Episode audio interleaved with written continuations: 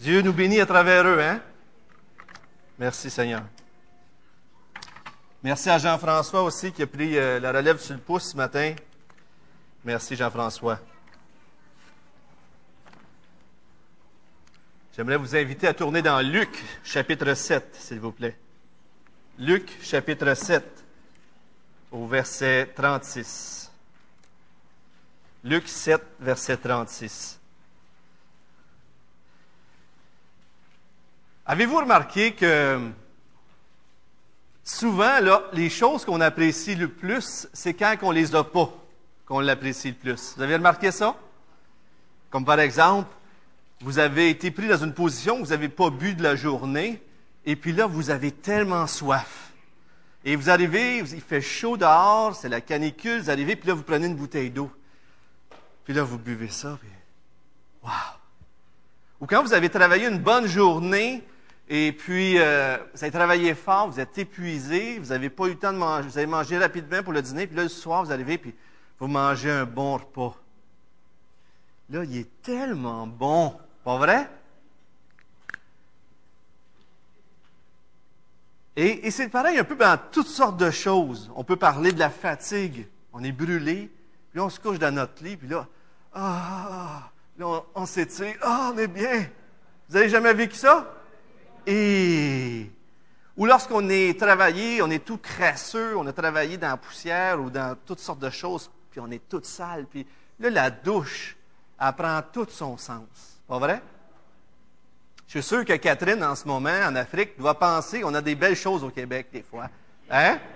Vous avez vu son, email qui disait qu'elle avait mangé pour la première fois des petits euh, affaires là, qui, qui, bougent, hein?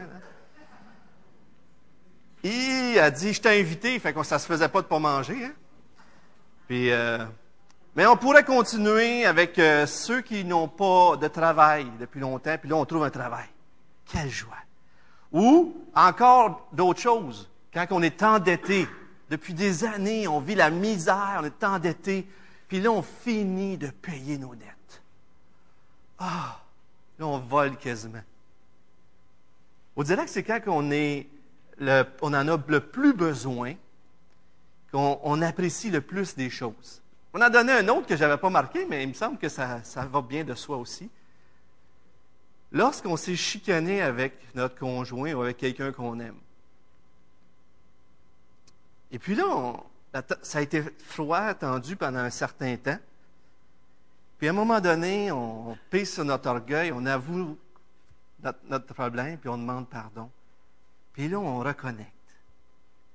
C'est-tu bon dans ce temps-là, hein? C'est comme wow! Non, c'est pas toujours demain que vous le vivez. Mais des fois, c'est comme ça, on va vous dire. C'est comme moi. Ça, faisait longtemps qu'on ne s'était pas vus privés l'un de l'autre. Certainement que certains d'entre vous ont vécu le verglas. Il y en a qui ont vécu ça. Et lorsque le verglas est arrivé, il n'y avait plus d'électricité. Chez nous, je pense ça a duré un mois de temps, quatre, cinq semaines. Plus d'électricité. Heureusement, on a eu une génératrice à un moment donné, mais se baigner dans un bac, se laver dans un bac. Et, vous vous souvenez de ça? Et puis là, les frigidaires, c'était quoi? C'était un bac dehors dans la neige. Et puis, ça nous fait apprécier des choses. Ce matin, on va voir une parabole, encore une fois, dans notre série sur une parabole vaut mille mots. Une parabole qui nous montre deux personnes. Une qui réalisait pas son besoin et l'autre qui réalisait tellement son besoin que ça s'est exprimé dans un amour et une reconnaissance qui paraissait aux yeux des autres déplacés. Des fois, on a des trésors qui nous sont offerts, puis on les refuse, on les méprise même malheureusement, parce qu'on ne réalise pas comment on a besoin. Ce matin, nous allons voir la parabole du créancier et des deux débiteurs, et on va voir comment Jésus nous accueille dans sa présence. C'est tellement extraordinaire. Prions ensemble. Seigneur, on veut te remercier pour cette série des paraboles je, suis tellement béni par toi à travers toutes ces choses-là. Seigneur, ma prière, c'est que tu nous bénisses tous par ta parole ce matin. Tu sais comment est-ce qu'on a besoin de toi, Seigneur. Je veux pas que ma parole soit juste une parole d'homme, une cymbale qui résonne. Seigneur, j'aimerais te demander dans ta grâce de parler à nos cœurs. Seigneur, ce matin, c'est de toi qu'on a besoin. Sans toi, on ne peut rien faire. Seigneur, on a tellement besoin que tu nous parles, que tu nous transformes. Et c'est tellement bon lorsque ta parole est semée dans notre vie et qu'elle porte du fruit. Seigneur, c'est à toi qu'on demande de nous parler ce matin. Parce que c'est toi, par ton esprit, qui nous parle. C'est toi qui rouvre nos cœurs et c'est toi qui nous transforme. Sois glorifié par ce temps ce matin et par tout ce culte. Et merci encore pour tout ce qui a déjà été fait. Seigneur, on se remet entre tes mains au nom de Jésus-Christ. Amen. La première chose que je vais faire avec vous ce matin pour bien comprendre la parabole, je vais vous montrer euh, quelques, quelques qui vont vous montrer un peu. Euh, attendez, on va lire avant. On va lire avant d'abord la parabole, parce que sinon, je pense que ça serait mieux qu'on la lise. Lisons de 36 à 50, Luc 7, 36 à 50. Alors, je vous lis ça. Un des pharisiens pria Jésus de manger avec lui. Jésus entra dans la maison du pharisien et se mit à table. Et voici qu'une femme pécheresse, qui était dans la ville, ceux qu'il était à table dans la maison du pharisien. Elle apporta un vase d'albâtre plein de parfums et se tint derrière à ses pieds. Elle pleurait et se mit à mouiller de ses larmes les pieds de Jésus. Puis elle les essuyait avec ses cheveux, les embrassait et répandait sur eux du parfum. À cette vue, le pharisien qui l'avait invité dit en lui-même, Si cet homme était prophète, il saurait qui est la femme qui le touche et ce qu'elle est, une pécheresse. Jésus prit la parole et lui dit, Simon, j'ai quelque chose à te dire. Un euh, maître, parle, répondit-il. Un créancier avait deux débiteurs. L'un devait cinq cents deniers et l'autre cinquante. Comme il n'avait pas de quoi payer, il leur fit grâce de leur dette à tous deux. Lequel l'aimera le plus? Simon répondit, Celui, je suppose, auquel il a fait la grâce de la plus grosse somme. Jésus lui dit, Tu as bien jugé. Puis il se tourna vers la femme et dit à Simon, Vois-tu cette femme? Je suis entré dans ta maison et tu ne m'as pas donné d'eau pour mes pieds. Mais elle, elle a mouillé mes pieds de ses larmes et les a essuyés avec ses cheveux. Tu ne m'as pas donné de baiser, mais elle, depuis que je suis entré, elle n'a pas cessé de me baiser les pieds. Tu ne m'as pas répandu d'huile sur ma tête, mais elle, a répandu du parfum sur mes pieds. C'est pourquoi je te le dis, ses nombreux péchés sont pardonnés, puisqu'elle a beaucoup aimé. Mais celui à qui l'on pardonne peu, aime peu. Et il dit à la femme, tes péchés sont pardonnés. Ceux qui étaient à table avec lui et se mirent à dire en eux-mêmes, qui est celui-ci qui pardonne même les péchés? Mais il dit à la femme, ta foi t'a sauvé. Va en paix. Je vous donne quelques éléments de culture pour bien comprendre ce qui se passe. C'est toujours bon de regarder le contexte du, texte qu'on regarde, mais aussi, ces fois, c'est intéressant d'avoir des livres comme ça, La vie quotidienne au temps de la Palestine, et vous lisez sur l'hospitalité, sur les repas, des choses comme ça, et je vous donne deux citations ce matin.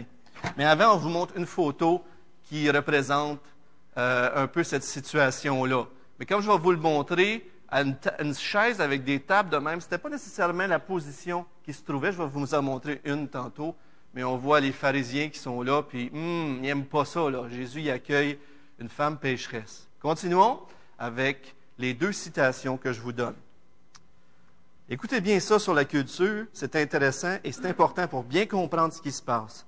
Un des traits typiques du peuple juif dans la Bible est la pratique de l'hospitalité. Bien traiter un autre était un devoir d'honneur le laisser insulter chez soi était une faute grave. Ainsi était-il de règle d'embrasser celui qu'on recevait sous son toit. Un supérieur marquait sa bienveillance en embrassant son inférieur. En revanche, l'inférieur baisait la main du supérieur ou ses genoux, voire ses pieds, quand il voulait lui témoigner d'un respect sans borne. Par exemple, des disciples. Un peu plus loin ou ailleurs, donc, l'autre accueillait ses invités et en leur donnant le baiser de paix et veillait à ce qu'on leur eût lavé les pieds. Dans ce temps-là, étant donné que c'était un, un, pays chaud et poussiéreux, euh, alors c'était la bonne chose d'accueillir les gens en leur faisant laver les pieds, nous dit M. Tonnet. Dans les festins de Grand Gala, il était élégant de répandre de l'huile parfumée sur la tête des invités de marque, selon une coutume extrêmement ancienne, la mode gréco-romaine. Et là, je vous donne une autre possibilité, je, vous, termine, je vous montre comment que ça semble être mieux, cette, position-là que Jésus avait lorsque la femme lui a lavé les pieds. Cette, mode-là était de manger couché sur des lits, en s'appuyant sur le bras gauche, les pieds par en arrière et le, visage vers la table, en mangeant de la main droite. Donc, je vous montre une autre, photos qui, euh, vous voyez, les gens lavaient les pieds lorsqu'on accueillait un invité. C'était la chose à faire. On l'embrassait, on répandait de l'huile, on lui lavait les pieds. C'était le bon accueil. Ici, on voit une autre figure, une autre photo qui nous montre un peu ce qui pourrait être passé. On voit un banc très luxueux, mais c'est possible que Jésus était tout simplement au sol sur quelque chose et, comme les, personnes qu'on voit dans le haut, là, couché sur un bras et il mangeait de la main droite. Pourquoi que je prends le temps de souligner ça? C'est juste que la table était là et les pieds de Jésus étaient vers l'arrière. C'est écrit dans le texte, je crois, je me souviens bien, vers l'arrière. La, la, femme pécheresse arrive vers l'arrière, puis elle, pleure sur les pieds de Jésus. Et là, Jésus est près de Simon et ils parlent ensemble comme ça. Excellent. C'est tout simplement ça. Je ne sais pas si j'avais-tu un autre. Euh, je me souviens plus si j'avais un autre diapo. Peut-être que non. Hein? C'est-tu la quatrième? Excellent, merci. Alors, euh, continuons. Donc, première chose, regardons le contexte. Je vous ai donné un petit peu de la culture. Voyez-vous, dans ce temps-là, euh, accueillir les gens, il y avait une méthode et il y avait un, éthique, il y avait une façon de faire qui était là. Mais lorsqu'on regarde la façon que le pharisien l'accueille, on voit qu'il fait venir chez lui mais on ne voit pas tous les détails, on ne voit pas tout ce qui aurait dû être fait. Et la femme, elle arrive, et puis là, c'est bien différent. Et euh, regardons d'abord l'accueil de Simon un peu plus particulièrement. D'abord, un pharisien qui invite Jésus, ce n'était pas la chose qui est arrivée le plus souvent, mais c'est arrivé quelquefois, et plus au début de son ministère, semble-t-il. Et pourquoi il l'a invité? Peut-être qu'il était touché par un message, peut-être qu'il voulait le mettre à l'épreuve, ou peut-être qu'il voulait juste en savoir plus sur, Jésus. On ne le voit pas clairement. Mais la façon qu'il l'accueille, on va le voir dans le texte, on l'a vu, vous l'avez lu, Jésus le fait réfléchir. Fait que pour Simon, Jésus n'était pas comme le même personnage que pour cette femme pécheresse-là. Les deux voyaient Jésus d'une façon différente. Et une chose très intéressante, les deux ont invité Jésus. Pensez-y. Les deux ont invité Jésus dans leur vie, mais l'un d'une façon et l'autre d'une autre. Et ça, c'est intéressant parce qu'aujourd'hui, on pourrait dire beaucoup de gens veulent Jésus dans leur vie. Mais la femme pécheresse l'a invité d'une façon tout autre Simon. Continuons. Donc, lorsqu'on regarde, selon les traditions, les coutumes que je vous ai données, Simon manque clairement de courtoisie. Il ne le voit pas comme un maître parce qu'il n'a pas répandu de parfum d'huile sur sa tête et il l'accueille pas par un baiser, etc., etc. On pourrait quasiment aller jusqu'à dire qu'il y a une sorte de mépris. M. Djabala dit que ces omissions sont aussi frappantes pour l'époque que le refus de Dojo de saluer un invité à son arrivée, de lui serrer la main, de prendre son manteau et son chapeau et de l'inviter à s'asseoir. Vous avez quelqu'un qui arrive chez vous ou vous arrivez chez quelqu'un, la personne vous invite à manger, mais elle se tient au loin à table. Euh, OK, tu peux venir, mais ah, vous avez votre chapeau, votre manteau, puis là, euh, vous savez pas trop quoi faire, mais il vous accueille pas plus que ça. Pas de salutation, serre pas la main, prend pas les choses. Imaginez-vous les faits. OK? Ça peut avoir un peu cet effet-là, euh, ce qui s'est passé. Regardons maintenant l'accueil de la femme. Et là, imaginez une femme pécheresse, une femme prostituée, qui arrive chez Simon et qui fait tous ces gestes-là. Ça l'a probablement choqué. On le voit chez Simon il est offusqué, il est gêné de tout ce qui se passe. Qu'est-ce qu'elle vient faire là, puis elle a fait tout ça? Ça ne marche pas du tout, cette, cette, affaire-là. C'était probablement une femme connue de la, ville, et parce qu'il dit, ils reconnaissent en elle une femme prostituée ou par son habillement, tout cela. Et il lui a donc fallu, pensez-y, là, un très grand courage ou une grande confiance en Jésus pour venir à lui devant tous ces hommes. Pensez-y, là. Les pharisiens une femme prostituée. Imaginez le jugement et, le climat, l'ambiance qui devait régner quand elle est rentrée. Mais pour elle, elle ne semble pas prendre compte de ça. Elle veut faire une chose. Elle a su où était Jésus et elle est partie comme une flèche et elle est allée voir Jésus. Et on va revenir là-dessus. Mais c'est tellement magnifique comment Jésus nous libère. C'est tellement extraordinaire. Mais je reviens là-dessus un peu plus loin. Donc, ces gestes, elle ne parle pas. Hein? Avez-vous vu? Aucune parole. Mais ces gestes sont, parlent tellement fort. Elle a un amour pour le Seigneur.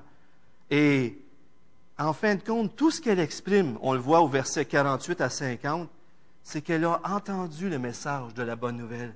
C'est qu'elle a vu qu'elle était perdue. C'est qu'elle a vu qu'elle était pécheresse et qu'elle avait besoin de Jésus. Elle a compris que Jésus était venu pour la sauver. Et elle est brisée par ses péchés. Brisée et en même temps remplie d'une joie incroyable du salut qu'elle a reçu.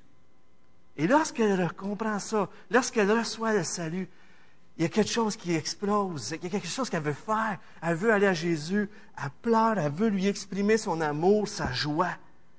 Et on le voit au, verset plus loin, Jésus lui dit, ta foi t'a sauvé, tu es pardonné, tu l'es pardonné. Devant tout le monde, il le dit. Alors, les deux donnent un accueil très différent à Jésus. Elle, pleure tellement qu'elle mouille les pieds de Jésus, elle les essuie de ses cheveux pour euh, les essuyer. Et vous savez, dans ce temps-là, pour une femme, de se laisser ses cheveux lousses, c'était pas tout à fait une bonne chose. Ça communiquait le genre de femme qu'on pouvait être. Mais pour elle, ce n'était pas important. Elle a pleuré, elle détache ses cheveux et elle essuie les pieds de Jésus avec. Et c'est tellement superbe de voir ça.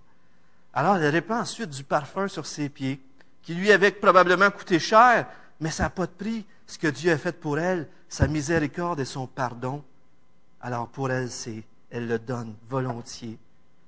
Ce que Simon n'a pas fait pour Jésus, de l'huile sur la tête, elle, elle le fait sur ses pieds, du parfum.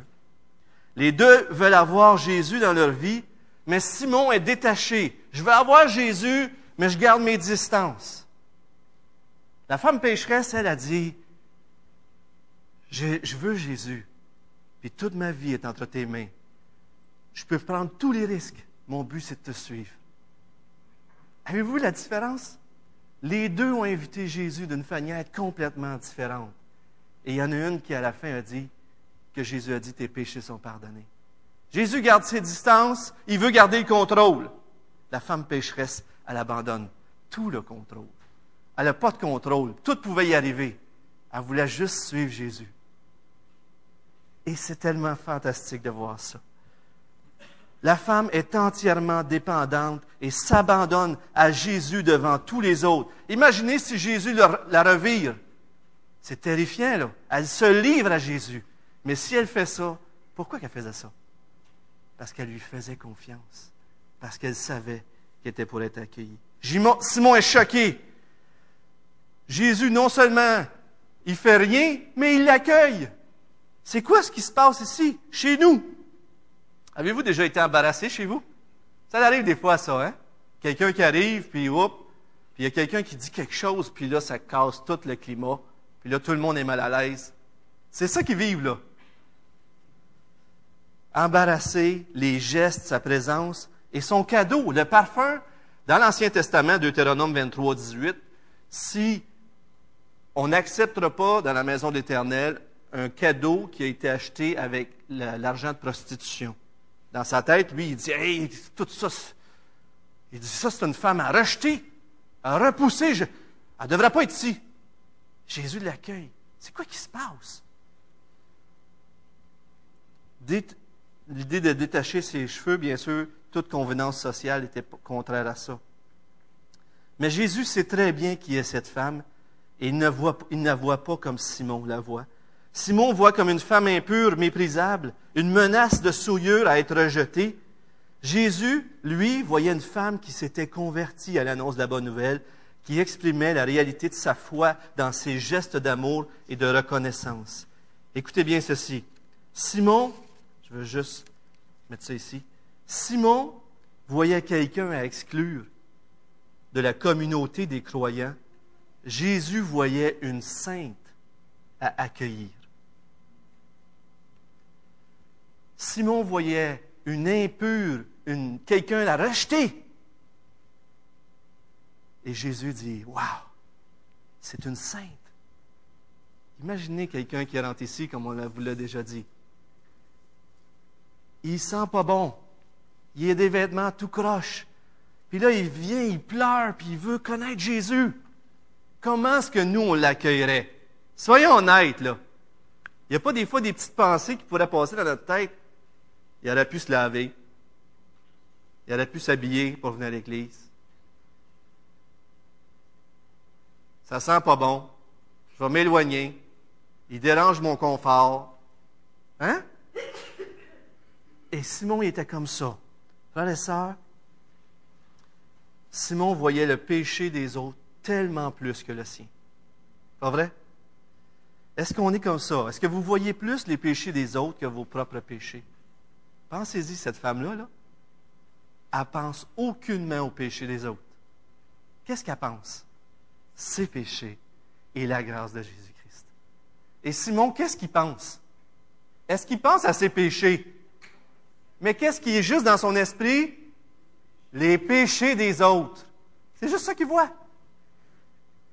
Est-ce qu'on est comme ça? Simon voyait que la femme était pas correcte, puis il dit même, ben Jésus, lui aussi, il est pas correct dans le fond. Pas vrai? Quand on y pense, là, ça nous arrive-tu à nous autres à dire que Jésus n'est pas correct? Des fois, on se pose des questions. Et, mais la femme ne voyait même pas les péchés des autres, elle voyait son cœur, son péché et la grâce que Dieu lui faisait.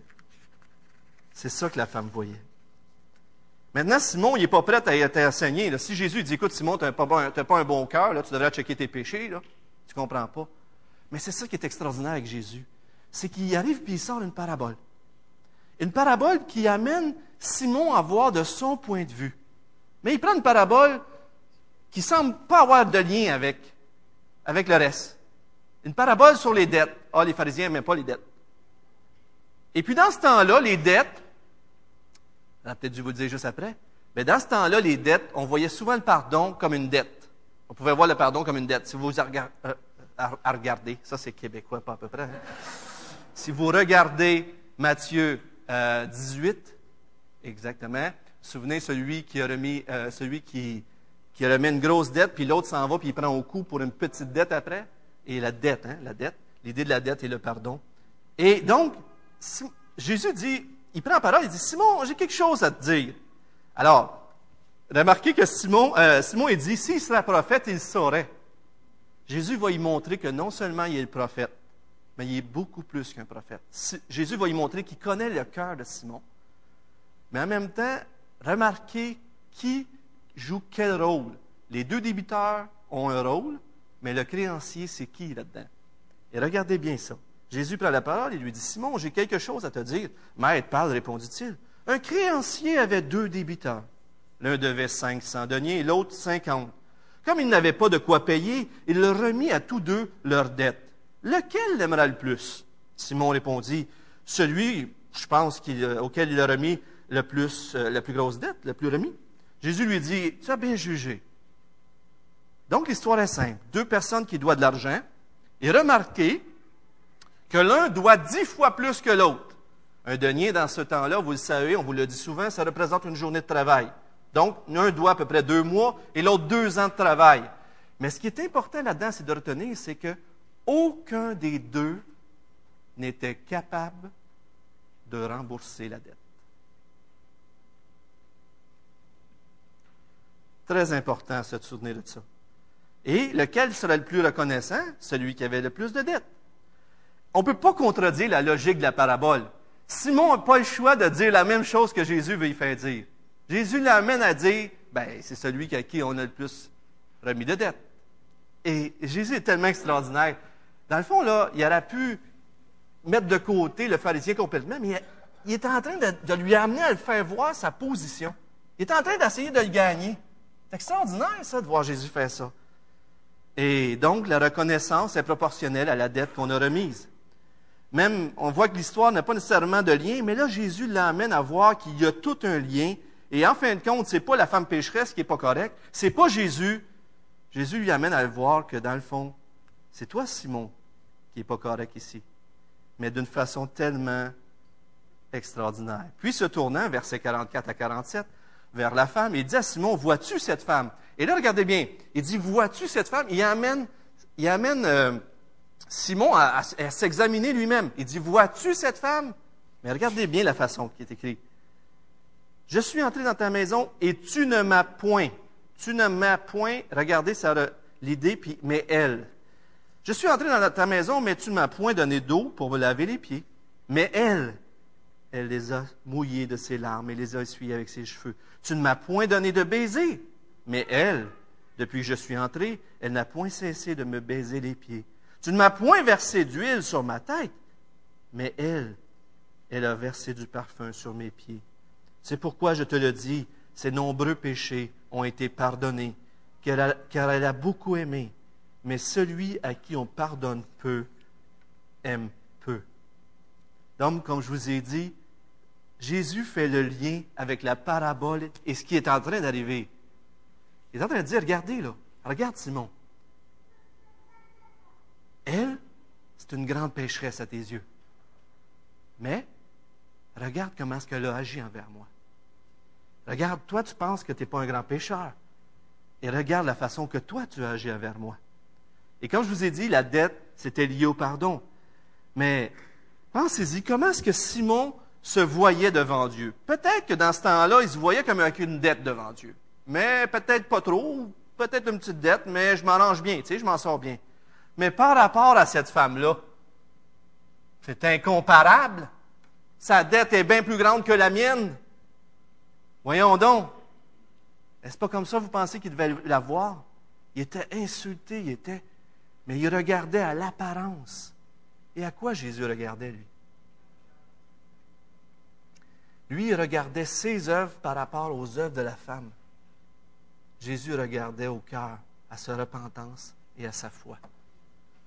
C'est tellement magnifique. En bout de ligne, c'est la plus endettée qui finit favorisée dans l'histoire.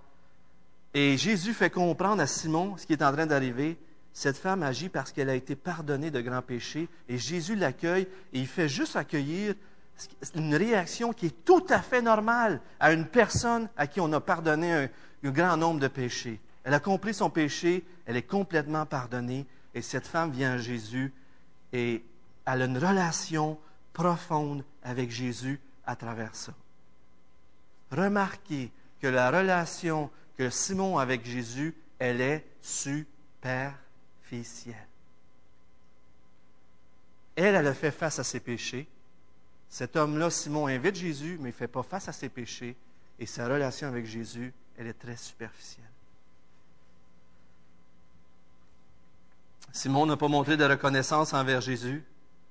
Et Jésus l'invite à considérer son attitude. Jésus invite Simon à comprendre et apprécier la profondeur du pardon merveilleux de Dieu. Devant ce pardon-là, même nos œuvres, ça n'a pas, pas, de valeur parce qu'on a tous besoin d'être pardonnés. Et cette femme-là, elle a compris qu'elle avait besoin de Jésus. Avez-vous compris que vous avez besoin de Jésus? Oh oui, j'ai eu besoin de Jésus, je me suis converti. Est-ce que vous comprenez qu'en cet instant même, à tous les jours, vous avez besoin de Jésus? Tim Keller donne une image, je trouve ça très intéressant. Il dit si un gars se fait tirer cinq balles puis qu'il meurt, y a-t-il une grosse différence entre avec lui ou un autre gars qui se fait tirer 50 balles puis qui meurt? Les deux meurent en bout de ligne. Et en voulant dire, Simon, il n'a peut-être pas fait un grand nombre de péchés, mais ça n'a pas d'importance. Le péché mène à la mort. Et l'autre a fait beaucoup de péchés. Comprenez-moi, je ne veux pas diminuer en voulant dire on peut faire des péchés, tout ça. Au contraire, on a un Dieu saint qui exige la sainteté, mais on ne peut l'atteindre qu'en Jésus-Christ. Amen? Amen. Chose intéressante, je vous l'ai dit, Jésus dans la, dans la parabole, c'est qui? C'est qui Jésus dans la parabole? Le créancier. C'est le propriétaire. C'est celui à qui on doit tout. Et c'est seulement lui qui peut nous remettre la dette. Et l'immensité du pardon de Dieu fait en sorte que même si Simon avait fait des belles choses, son cœur est quand même détaché de Jésus. Il ne dépend pas de lui, il ne regarde pas à lui pour être sauvé. Une autre chose que M. Keller, je ne l'ai pas lu dans les commentaires, mais lui, il dit que le parfum que la femme a apporté, les prostituées tenaient une chose de parfum dans leur cou. Donc, c'était un genre de, euh, aussi de, d'outils de, travail. OK? Mais c'était ce qu'il y avait de plus précieux. Mais lorsque Jésus est entré dans sa vie, elle a brisé l'outil de travail, elle l'a répandu. C'était comme s'il y a quelque chose qui est venu dans sa vie, qui l'a transformé, puis maintenant, ma vie est transformée. Ce qui est le plus précieux pour moi, je le donne pour Jésus-Christ. Et ça devrait faire cet effet-là dans nos vies. Quand Dieu rentre dans nos vies, ce qui est le plus précieux pour nous avant que Jésus vienne dans nos vies, l'argent, le travail, peu importe quoi, devrait être quelque chose qu'on n'a pas, on, est content de répandre au pied de Jésus. Comprenez-vous? Si Jésus, c'est le plus précieux trésor, moi, je suis prêt à le donner pour lui. Parce que c'est lui mon plus précieux trésor. Continuons au verset 48, 49, le verdict de Jésus. Et il dit à la femme, tes péchés sont pardonnés. Ceux qui étaient à table avec lui se mirent à dire en eux-mêmes, mais qui est celui-ci qui pardonne même les péchés?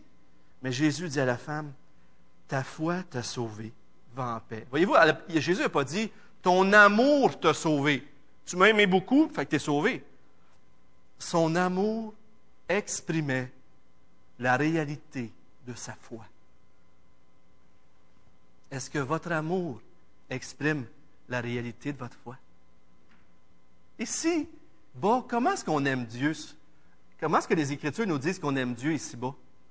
Certainement en venant à l'Église, en louant Dieu et tout cela, mais d'une façon pratique, comment qu'on aime Dieu? Envers nos frères et sœurs. L'amour qu'on a les uns pour les autres exprime notre foi en Dieu, exprime la réalité de notre vie transformée. Elle ne dit rien, mais ses gestes parlent tellement fort. Elle est prête à tout perdre pour se rendre aux pieds de Jésus puis lui dire comment est-ce qu'elle l'aime. Et Jésus lui confirme qu'elle est bien et bien sauvée. Et regardez, elle pouvait faire face à un monde avec plein d'assurance, un monde rebelle à elle, un monde qui la rejette. Pourquoi qu'elle pouvait y faire face? À cause de Jésus. Je suis touché dernièrement par mon cœur, qui, je le vois encore, mon cœur qui est tortueux. Et comment des fois on veut plaire à nos enfants, à nos parents, aux gens, à l'Église. On veut tellement plaire aux gens. Et je le vois dans mon cœur, puis des fois, j'ai des titillements, puis là, je suis dit, Seigneur, libère-moi de ça. C'est fatigant, la, crainte des hommes, la gloire des hommes, ces choses-là. Ah, ça pue au nez, mais ça, ça s'attache à toi. Regardez cette femme-là, ce qu'elle vit. Tellement touchée par Jésus-Christ, tellement transformée, qu'elle va faire face à tous ces pharisiens-là. Dans le fond, on se demande même si elle les voit. Puis elle s'approche au pied de Jésus, puis elle fait tout ça. Libérée des hommes, libérée de tout le rejet qu'elle pourrait avoir. Elle sait qu'elle est accueillie par celui qui est le plus précieux, le plus important, Jésus-Christ. Ce n'est pas votre femme, votre mari, vos parents, vos enfants qui sont la première personne que vous devez être accueillis. C'est Jésus-Christ. Et si vous êtes accueillis par Jésus-Christ, grâce à son amour, à son accueil, il peut vous libérer des hommes, de ce que disent les hommes et les autres. Est-ce pas extraordinaire? Voyez-vous comment Jésus nous aime? Il nous aime d'une telle façon qu'il nous libère. Et lorsqu'on se tourne vers lui, on est libéré. Vous avez connu ça? C'est tellement extraordinaire. Regardez cette femme-là, ce qu'elle vit. On trouve une fausse sécurité quand on cherche à être aimé ou l'approbation des gens par les œuvres. On doit faire les bonnes choses. On veut se rendre agréable à Dieu, premièrement. Mais la sécurité, la vraie, n'est pas par nos efforts et par nos œuvres. Parce qu'elle repose sur Jésus-Christ, on peut avoir une pleine sécurité. Elle ne repose pas sur moi. Si vous saviez que je suis content qu'elle ne repose pas sur moi. Je serais faite à l'os, excusez l'expression. Je serais complètement perdu. Mais ma sécurité, ça s'exprime, ma sécurité, c'est Jésus-Christ. C'est son amour. C'est ça votre sécurité. Cherchez-la pas ailleurs. Cherchez-la pas ailleurs. Simon, il se croit juste, il est aveuglé, il regarde juste l'apparence. Mais Jésus est en train d'y montrer que lui, son œuvre, c'est pas comme la plupart des religions. La plupart des religions, il faut que tu adhères à la religion, puis là, tu transformes ta façon de vivre, puis là, tu t'adaptes à cette religion-là. Le christianisme, le vrai, c'est pas ça. Le christianisme, le vrai, c'est Jésus-Christ. C'est de croire en lui. Et là, il rentre dans ton cœur. Puis là, ton cœur est transformé. Puis là, l'extérieur se transforme. Les religions du monde transforment de l'extérieur, puis essayent d'aller vers l'intérieur.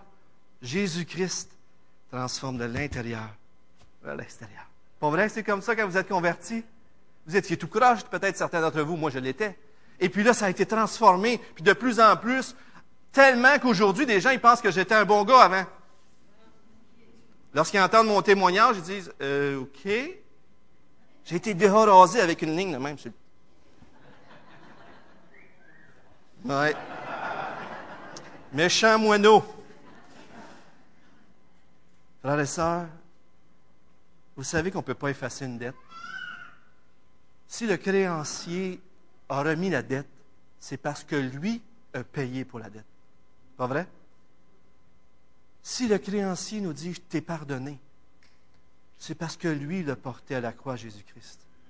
Il y a un prix à payer. On ne peut pas juste remettre une dette comme ça. Et ça a tout un impact dans notre vie. Est-ce qu'on comprend comment Jésus a payé cher pour nous pardonner? Des fois, on a tous été, par la grâce de Dieu, la plupart d'entre nous, on a été pardonnés, mais est-ce qu'on comprend? Des fois, on oublie ça. Et Pierre dit, dans 2 Pierre, je vous donne la référence, 1, 5 à 9, il dit que de joindre à, toute euh, la piété, l'amour fraternel, vous en souvenez? Et si vous n'avez pas ce fruit-là que vous portez dans votre vie, vous avez mis en oubli le pardon de vos péchés. On ne devrait jamais oublier de où ce qu'on vient. On ne devrait jamais oublier le prix que ça a coûté. On ne devrait jamais oublier le péché. Parce que dans un monde perdu comme le nôtre, c'est lorsqu'on réalise ça que Jésus devient brillant et glorieux. Je vais aller tout de suite vers mes deux derniers PowerPoint. Pourquoi? Parce que je vais vous donner des citations merveilleuses qui nous montrent comment c'est important de réaliser face à nos péchés.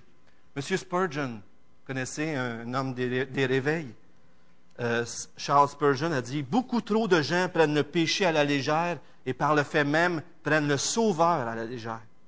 Celui qui s'est tenu devant son Dieu, convaincu et condamné avec la verge sur son cou, est l'homme qui pleure de joie quand il est pardonné, qui haït le mal qui lui a été pardonné et qui vit une vie à l'honneur de son Rédempteur par le sang duquel il a été lavé.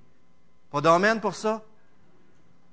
Cette femme-là a vu la, verge sur son cou et elle a compris qu'elle était complètement pardonnée. Cornelius Plantiga a dit euh, que si nous n'avons pas une bonne perspective du péché, l'Évangile devient inutile et sans intérêt. Une autre présentation, je l'ai déjà dit, je crois, mais lorsqu'on regarde euh, Paul dans sa vie, il dit à trois reprises, je suis le moindre, je suis le moindre, je suis le moindre.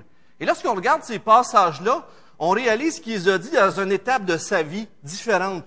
Mais plus qu'il vieillit dans la vie chrétienne, plus qu'il semble conscient de son péché. Regardez bien ça. En 56, Paul a dit, je suis le moindre des apôtres parce que j'ai persécuté l'Église. 1 Corinthiens 15, 9. En 62, six ans plus tard, je suis le moindre de tous les saints. Éphésiens 3, 8. En 65, 66, quelques années plus tard, je suis le premier de tous les pécheurs. Vous vous dites peut-être, quelqu'un m'a déjà dit ça dans l'église ici, on dirait que plus ça va, plus je deviens conscient de mes péchés c'est un bon signe. On pourrait penser que c'est un mauvais signe, pas vrai? Si on s'en va puis on devient, on dit, moi je m'en viens de plus en plus sain.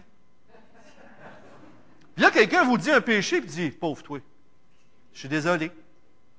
Hum, on peut devenir comme des Simons, nous autres aussi. Mais c'est un bon signe. Si vous voyez de plus en plus votre péché et que vous vous tournez vers Jésus-Christ, Jésus-Christ est sûrement de plus en plus brillant et glorieux, pas vrai? G. Parker a dit, il ne peut y avoir de petits péchés devant un grand Dieu. Un grand pasteur a dit un jour, tant que le péché ne sera pas amer, Christ ne sera pas doux. Tant que nous ne comprenons pas vraiment le problème, nous ne savourons pas la solution, nous dit Dave Harvey. Frères et sœurs, prenons pas le péché à la légère. Ne le rejetons pas. Si on prend le péché, on voit nos péchés, ça nous écrase et nous amène à la déprime. C'est pas une tristesse selon Dieu, si ça nous mène vers la mort. La tristesse selon Dieu nous mène à qui? À Dieu, pas à nous, pauvre petit moi. Pauvre petit moi, c'est ça, hein? Ah, j'ai péché, ça va pas bien. Je suis fait, je suis pas bon. Hey! T'as péché, c'est pas correct, mais regarde, tu es en train de pécher encore, tu es centré sur toi. Mais oui. Péché par-dessus péché, tourne-toi vers Jésus-Christ et tu vas connaître la paix, la liberté. Hey, je postillonne un matin. Je m'en vais en vacances, là. Fait que là, Qu'est-ce qui nous fait réaliser la gravité du péché? À chaque fois qu'il y a une tragédie et il y a un crime dans le monde, on devrait réaliser que si on ne se repent pas, nous aussi, nous périrons tous également. À chaque fois qu'on voit les souffrances, on vit des souffrances à cause des péchés des autres, on devrait réaliser que nous aussi, ces souffrances-là, on les a fait réaliser à Christ et à d'autres aussi. À chaque fois qu'on pense aux conséquences du péché dans nos vies et on pense à l'enfer. Aujourd'hui, des fois, on prêche un évangile et on ne veut pas trop parler de l'enfer. Frères et sœurs, faites pas ça. En enlevant l'enfer, vous diminuez l'amour de Dieu pour nous. Jésus a vécu notre enfer sur la croix. Et l'enfer est un témoignage vivant de la gravité de nos péchés. Oh non, non, pas de péché. Si tu enlèves la croix, pourquoi Jésus est mort? C'est juste un bon exemple? Si tu enlèves le péché, je veux dire l'enfer, pourquoi Jésus est mort? C'est juste Non, il est mort pour notre justice. Et la justice, il va y en avoir une un jour, et ça s'appelle l'enfer. La seule option qu'on a pour l'enfer, c'est la croix. C'est Jésus-Christ qui meurt à notre place. Mais je voulais être plus pratique à matin, parce que finalement, c'est sûr que la croix, c'est la place, la centrale pour réaliser la gravité de péché. Mais là, je vous donne toutes des philosophies et tout ça. Comme, je me suis dit, comment est-ce qu'on peut comprendre la gravité de nos péchés dans nos vies? Eh bien, je pense que c'est en y faisant face, tout simplement. Souvent, on ne veut pas montrer nos péchés parce que ça nous diminue aux yeux des autres. Est-ce que cette femme-là a fait ça? Elle a fait face à ses péchés. Puis nous autres, il ne faut pas mal paraître, je suis pasteur, je suis chrétien, je suis, dans la réserve ou je suis, euh, je suis moniteur d'école du dimanche où les gens me voient d'une telle image. Si je ne garde pas mon image, votre image, elle tombe devant Jésus. Jésus vous voit tel que vous êtes. Et c'est devant lui que vous devez faire face à vos péchés. Frères et sœurs, j'aimerais vous demander, est-ce que vous demandez pardon régulièrement? Ou si ça vous arrive, ah, une fois par deux mois, Donald, c'est pas pire. En tout cas, moi, je pêche plus régulièrement que ça. Demandez-le à ma femme. Il n'y a pas de problème, elle va vous dire ça. Êtes-vous redevable envers des frères et sœurs?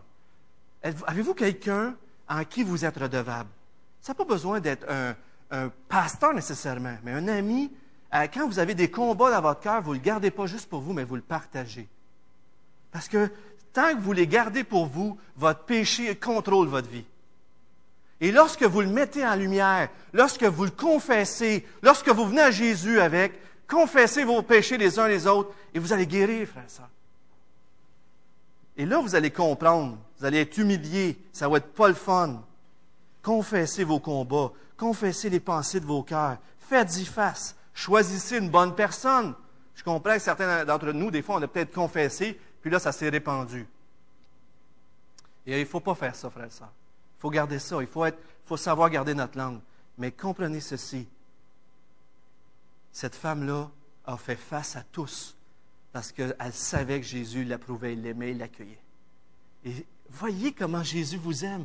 Voyez ça, comment Jésus nous aime. Il veut nous libérer. Et à chaque fois qu'on fait face à nos péchés, on se place dans la meilleure position pour savourer Jésus-Christ et son œuvre pour nous. Jésus est tellement grand, votre Dieu est tellement grand qu'il transforme même. Le péché reste là et pas beau. Mais quand vous venez à lui, il transforme même ça pour vous amener à savourer encore plus Jésus et l'œuvre qu'il a fait pour vous. Croyez-vous ça? Mais qu'est-ce qu'on fait avec nos péchés? On les cache sous le tapis. On les met dans une chambre, puis on ne veut pas en parler. Et à cause de ça, on devient des Simons, puis on se pense meilleur que les autres, puis on ne grandit pas, puis on a une relation superficielle avec Jésus. Est-ce que c'est ça qu'on veut, frères et sœurs? Je suis sûr que non. Jésus vous accueille ce matin. Venez à lui. C'est tellement bon. Avez-vous remarqué comment ce que Jean-François a dirigé ce matin? Comme cette femme, allons à Jésus pour être délivrés de nos péchés. Passons par-dessus la honte et recevons la paix et l'amour par la grâce de Dieu. On peut s'identifier à Simon ou à la femme ce matin, et en tant que chrétien, on peut devenir des Simons. Mais Jésus nous invite à aller vers lui et à comprendre la grandeur de son pardon en Jésus-Christ. Seigneur, ce matin, peut-être il y a des gens qui, ont pensé à un péché particulier dans leur vie qu'ils n'ont jamais dit. Peut-être c'est un péché à leurs yeux que s'ils diraient ça, toute leur vie serait anéantie. Mais ce matin, tu nous invites à faire face à nos péchés. Tu nous invites à savourer une plus grande relation avec toi. Tu nous invites à être libérés de la crainte des hommes. Ce matin, tu nous invites à approfondir notre amour pour toi et ton amour, premièrement, pour nous. Parce que tu nous as tant aimés, que tu nous as délivrés. La victoire est là, Seigneur. On n'a qu'à la saisir avec toi. Seigneur, fais que ta parole transforme nos vies.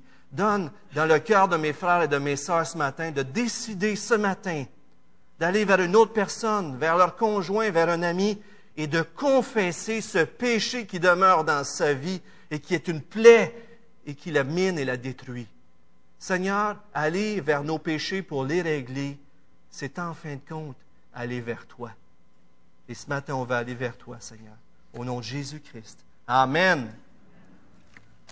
François.